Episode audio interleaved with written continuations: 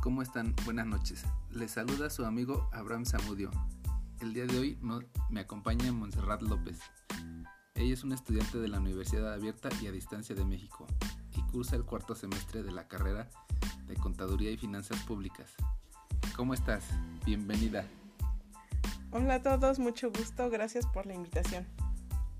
Hoy en Crónicas de un estudiante hablaremos sobre el tema modificaciones presupuestarias.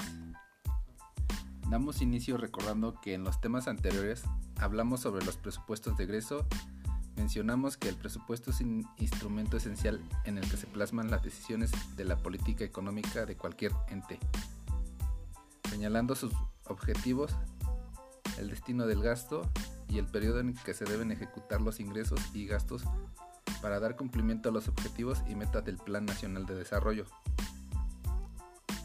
Para dar continuidad al tema, nuestra invitada de hoy nos contestará algunas preguntas.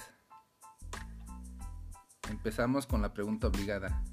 ¿Cuál es el fundamento legal para realizar las modificaciones presupuestales? La Ley Federal de Presupuesto y Responsabilidad Hacendaria es la que nos indica las normas y lineamientos a seguir para poder realizar estas modificaciones. Entonces, ¿en qué consisten las modificaciones presupuestales? De acuerdo al artículo segundo de la Ley Federal Presupuestaria de Responsabilidad Hacendaria, las adecuaciones presupuestarias son las modificaciones a la estructura funcional, programática, administrativa y económica, y a los calendarios de presupuesto y a las ampliaciones y reducciones del presupuesto de egresos o a los flujos de efectivo correspondientes, siempre que permitan un mejor cumplimiento de los objetivos de los programas a cargo de los ejecutores de gasto y cuáles son las causas de las modificaciones al presupuesto aprobado. Durante la etapa de aprobación y ejercicio del presupuesto de egresos pueden suceder eventos imprevistos tales como desastres naturales, crisis económicas internacionales. De hecho, desde hace un año iniciamos con un acontecimiento que no estaba previsto, la contingencia por COVID. Esto es un ejemplo claro de un acontecimiento no previsto y que podría obstaculizar un mejor cumplimiento de los objetivos, por lo que la ley prevé mecanismos que permitan adecuaciones al presupuesto, mismas que modifican el presupuesto aprobado durante el ejercicio fiscal. ¿Y qué documento se debe de tener como soporte?